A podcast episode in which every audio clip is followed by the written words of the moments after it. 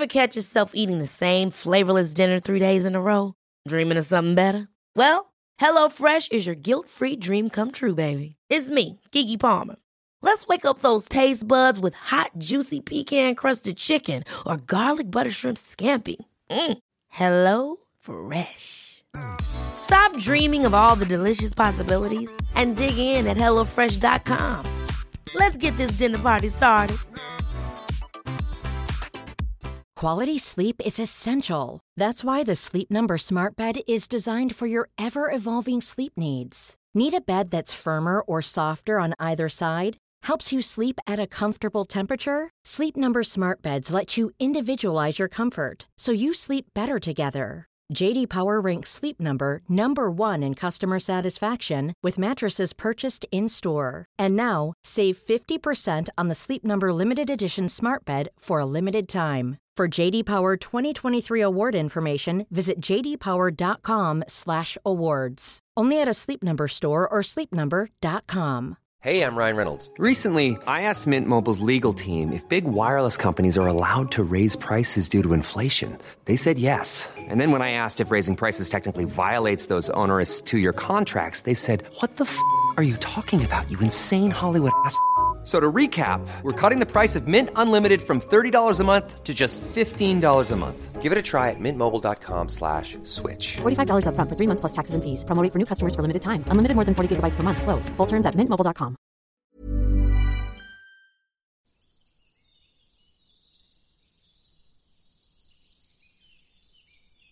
Bonjour et bienvenue dans l'Auvers du décor, mon podcast dédié au merveilleux monde des accouchements. Je m'appelle Roxane et je cherche ici à rendre accessibles des notions autour de ces sujets qu'on pense parfois trop compliqués ou réservés au corps médical. En réalité, ça pourrait nous être très très utile d'en savoir plus sur tout ça pour pouvoir prendre des décisions éclairées et être actrices et acteurs de nos grossesses et accouchements.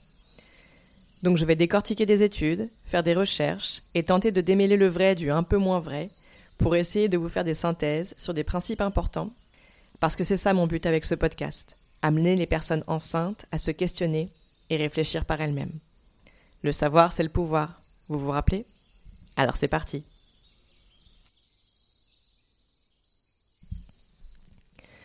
Alors, je ne sais pas si vous vous souvenez, mais au tout début du premier épisode, on avait commencé une espèce de petit podium euh, des sujets qui revenaient le plus souvent au sujet de l'accouchement. Et donc le top one, c'était euh, la douleur. Et je pense qu'en deuxième position vient sûrement la question scato, par excellence. Et toi, t'as fait caca sur la table d'accouchement Bien souvent, les personnes qui ont accouché à l'hôpital ne sont pas vraiment capables de répondre, car elles ne s'en sont potentiellement pas rendues compte entre la péridurale et le personnel médical qui fait disparaître l'épreuve plus vite que l'éclair. Certaines personnes assurent ne rien avoir laissé sortir, et d'autres sont convaincues que ça arrive à la majorité d'entre nous. Ce qui est sûr, c'est que le débat fait rage. Mais alors, que dirait la science? Eh bien, a priori, elle serait plutôt dans la team caca sur la table, mais prenons les choses dans l'ordre et revenons déjà à la grossesse.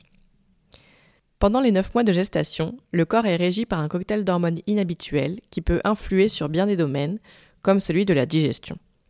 En l'occurrence, l'augmentation du taux de progestérone dans le corps est une cause de constipation assez classique. La progestérone, son rôle, c'est en gros de détendre les muscles lisses, et donc l'utérus, et surtout l'utérus même, pour éviter qu'il ne se contracte pendant la grossesse. On est donc bien content et content d'en avoir plein le corps pendant cette période. Sauf que les intestins aussi sont munis de muscles lisses, donc leur travail à eux aussi est un peu endormi et ralenti. Alors pour contrebalancer cette baisse d'activité des muscles lisses, il est important de rester actif ou actif pour favoriser un minimum de péristaltisme, minute petit Robert parce que je vais utiliser pas mal ce mot pendant cet, épisode. Le péristaltisme, c'est l'ensemble des contractions musculaires qui permettent au contenu d'un organe creux d'avancer. Donc, pour favoriser le péristaltisme, la marche c'est excellent, mais aussi le yoga, tout type de torsion un peu douce, on va pas y aller trop fort parce qu'on a quand même un, petit être humain dans le ventre maintenant. Euh, les mouvements de pilates adaptés, la natation, mais vraiment marcher tous les jours le plus possible, minimum 30 minutes, mais même genre une heure. Et pas 6 fois 5 minutes. Hein. Un vrai gros 30, 40, 50 minutes, euh, ça peut vraiment changer la donne. Mais alors comment me direz-vous? Eh bien simplement, quand on marche, on a globalement tous les muscles du corps qui se mettent en mouvement, y compris ceux de la sangle abdominale. Vous pourrez toucher votre ventre en marchant et vous allez voir. Donc même s'il y a maintenant un bébé entre vos muscles abdominaux et vos intestins, la contraction même légère de ces muscles va apporter un mouvement qui va d'abord toucher bébé en le berçant. C'est bien pour ça qu'enceint ou enceinte, on se rend compte que bébé bouge moins quand on est actif ou active. Bah, c'est qu'il est bien bercé, donc il, il dort facilement.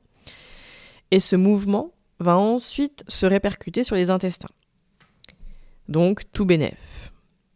Côté alimentation, il y a quelques petits trucs à connaître pour éviter que la situation ne se complique trop. Manger des légumes et des fruits, cuits ou crus, qui apportent des fibres, et notamment des pruneaux. Boire beaucoup d'eau. Et si constipation il y a, alors consommer des graines de psyllium mélangées à de l'eau. Pour info, le psyllium a été classé comme laxatif naturel par l'OMS. C'est donc que ça fonctionne bien. Mais donc tout ça pour dire que le fait d'aller moins à la selle pendant la grossesse, bon bah c'est assez inévitable. C'est même le signe que le corps il fait plutôt bien son job. A l'inverse, lorsque le corps rentre en phase de travail naturellement, il y a de grandes chances pour que les vannes s'ouvrent et vident tout ce qu'il y a à vider. Et là, c'est évidemment encore une histoire d'hormones. Dès la fin de la grossesse, le taux de progestérone stagne, voire se met à baisser, puisqu'il n'y a plus besoin d'empêcher les contractions. Les œstrogènes sont quant à eux à leur top niveau, on en reparlera dans un épisode dédié, mais également les prostaglandines.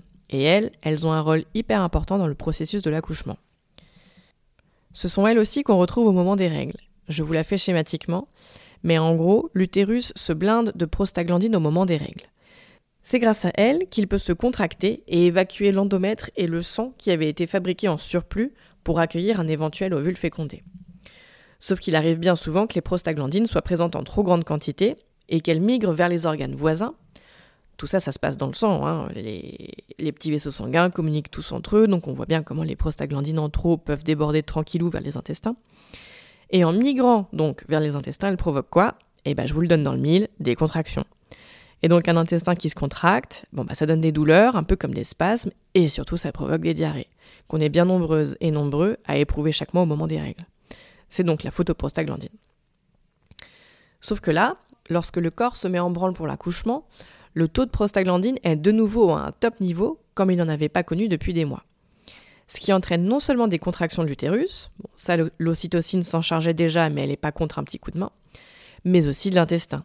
C'est donc assez commun. Au moment d'accoucher, les intestins, ils ont envie de se vider. Et ils ne sont pas les seuls d'ailleurs, parce que les prostaglandines ne finissent pas forcément leur voyage au niveau des intestins. Il se peut qu'elles entraînent aussi des nausées, et sorry pour les hémétophobes, hein, les gens qui ont peur de vomir, mais ça peut aussi entraîner des vomissements. Rien d'automatique. Moi, typiquement, j'ai vomi, pour mon premier accouchement, mais pas pour le deuxième. Mais bon, il faut savoir que ce serait physiologique et encore une fois, signe que tout va bien. Ensuite, au moment de la sortie du bébé, il se passe quelque chose de parfaitement mécanique. Imaginez-vous, là, vous êtes dans le petit bassin. Vous êtes tout petit ou toute petite en plein milieu, et le bébé est à deux doigts de la sortie, littéralement.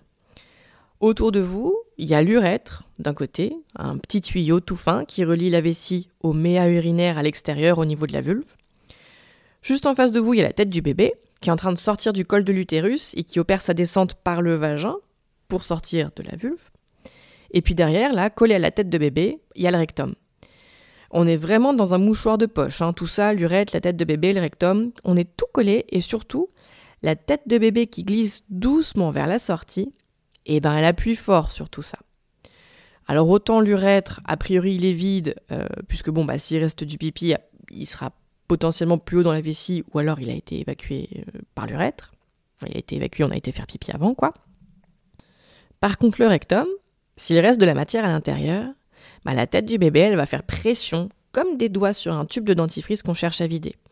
Et quand on appuie pour faire sortir le dentifrice, eh bah, il est impossible en fait de l'empêcher de sortir. Bon, et ben le caca à ce moment-là, c'est pareil. Donc la tête de bébé qui glisse hors du périnée et du vagin, ben, il y a énormément de chances pour qu'elle soit accompagnée de ce qui pouvait potentiellement rester dans le rectum. Et c'est ok.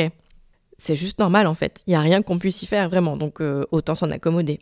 Et moi je trouve ça super comme principe de savoir que une fois que j'aurai évacué mon bébé, eh ben je serai toute vide et toute propre de l'intérieur et potentiellement, dans mes premières heures postpartum, j'aurais pas besoin de me lever pour aller faire caca ou, whatever. Passons maintenant à la question du caca du nouveau-né, le méconium. On donne ce petit nom aux premières selles accumulées dans l'intestin du fœtus alors qu'il est encore dans le ventre de son parent. C'est une matière noire, un peu verdâtre, pâteuse, hyper collante, qui sera remplacée au bout de 3 à 5 jours de vie environ par des selles plus liquides. Le méconium est constitué à 70 à 80% d'eau, et le reste c'est un mélange de liquide amniotique, de cellules de l'intestin, il y a un peu de sang, de la nugo, l'autre petit nom qu'on donne au, duvet qui recouvre souvent le fœtus. Euh, on y trouve aussi des protéines et des pigments biliaires. Bon. Et ce méconium, il peut être plus ou moins pâteux et épais ou au contraire un peu plus liquide. A priori, le bébé, il évacue plutôt son méconium après la naissance. C'est ce qui se passe dans environ 80% des cas. Mais pour les 20% restants, le fœtus évacuera ses premières selles alors qu'il est encore à l'intérieur de l'utérus. 20%, c'est énorme. Ça veut bien dire qu'on est dans une situation commune, une simple variation de la norme, et pas dans un cas particulier auquel on ne serait pas habitué ou qui serait signe d'anormalité.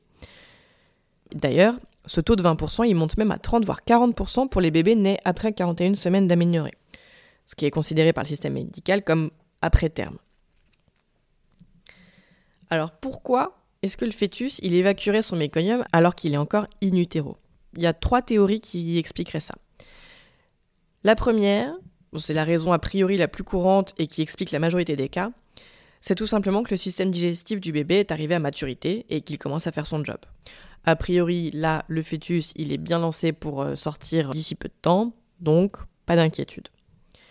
Une autre raison très courante, c'est que lorsque la tête ou le cordon du bébé est compressé pendant la naissance, dans le canal vaginal par exemple, ça déclenche une sorte de spasme réflexe qui se traduit par un péristaltisme, toujours lui, et un relâchement du sphincter anal, et donc un passage de méconium. Rien d'anormal ici encore. Moi, typiquement, pour mon premier accouchement, c'est ce qui s'est passé.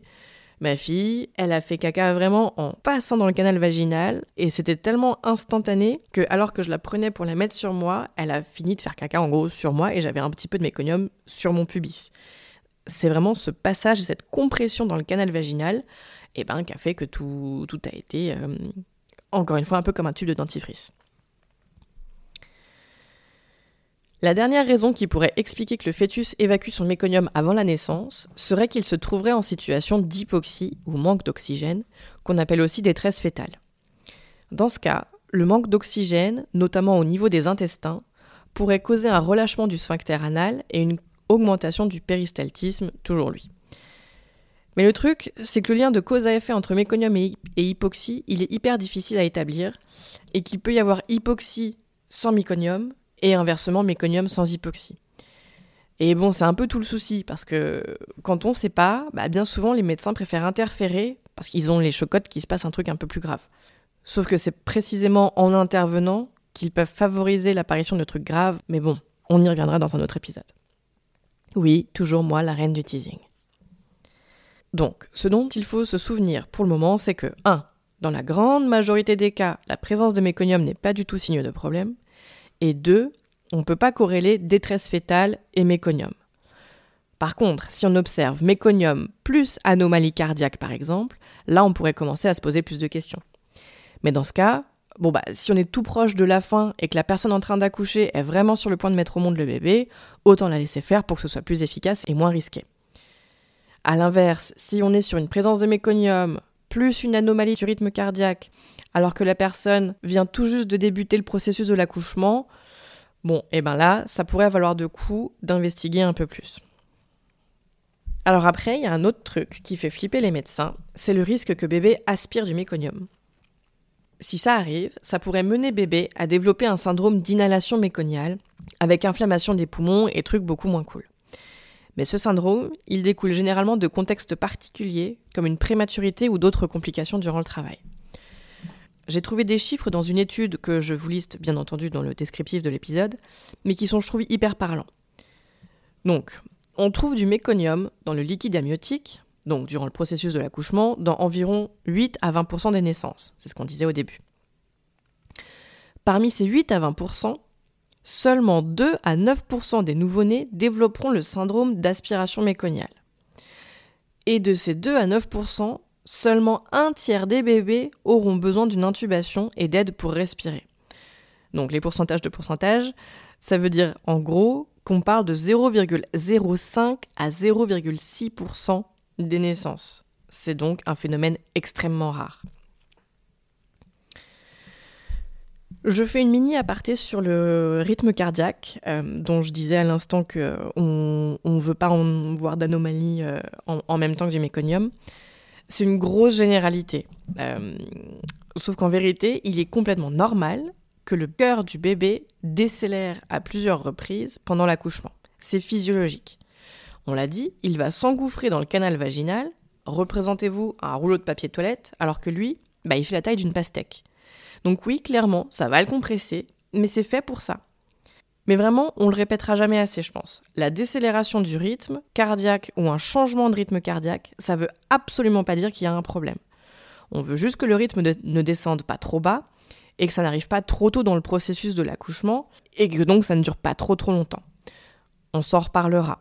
Mais typiquement, des contractions provoquées par des hormones de synthèse, c'est beaucoup plus violent pour bébé que des contractions naturelles par exemple. Donc oui, même si les médecins rechignent à l'admettre, un déclenchement, c'est un accroissement des facteurs de risque pour bébé et ça peut engendrer de la détresse fétale, du stress, et vous savez quoi? Et eh bah peut-être même déclencher ce fameux réflexe vagal qui relâche le sphincter anal de bébé. Donc c'est finalement potentiellement en déclenchant un accouchement qu'on accroît les risques de complications de bébé et d'un passage de méconium. On y reviendra en détail parce que c'est fondamental, mais je pense que c'était important d'en toucher un tout petit mot ici. J'aurais dû appeler ce podcast l'ovaire du teasing ou le teasing du décor ou un truc comme ça, tellement j'adore faire du teasing. Mais bref.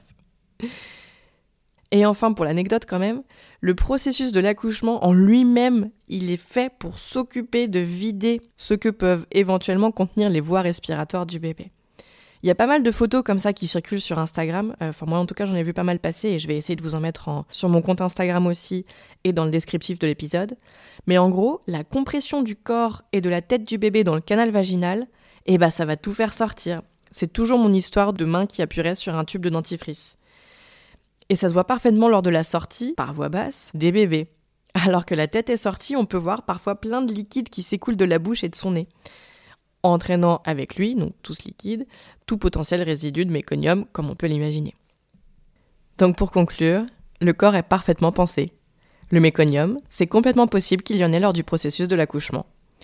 Encore que, ça arrive bien moins quand il n'y a aucune interférence avec la physiologie, et donc quand le bébé n'est soumis à aucun stress particulier. Et si ça devait arriver, le corps saurait gérer dans l'immense majorité des cas. Vous venez d'écouter L'Auvert du décor. Si vous avez aimé cet épisode, la meilleure manière de le dire est de poster un avis 5 étoiles sur votre plateforme d'écoute. Ça m'aiderait énormément.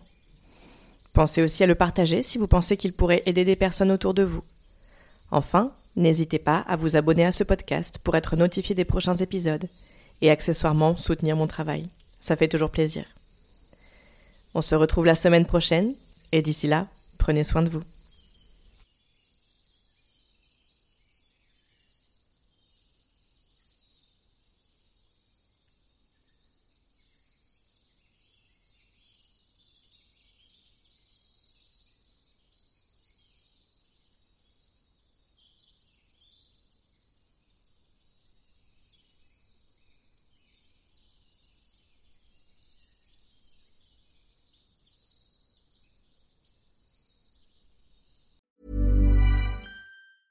Planning for your next trip?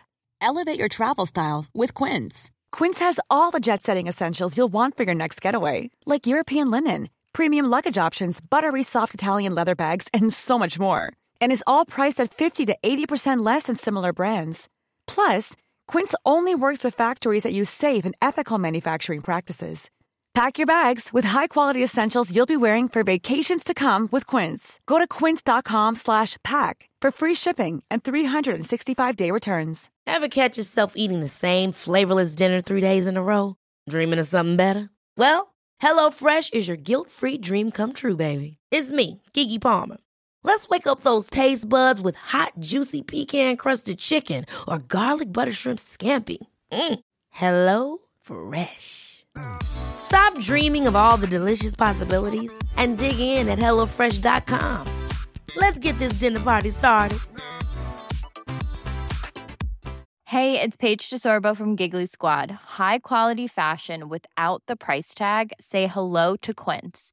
I'm snagging high-end essentials like cozy cashmere sweaters, sleek leather jackets, fine jewelry, and so much more. With Quince being 50 to 80% less than similar brands.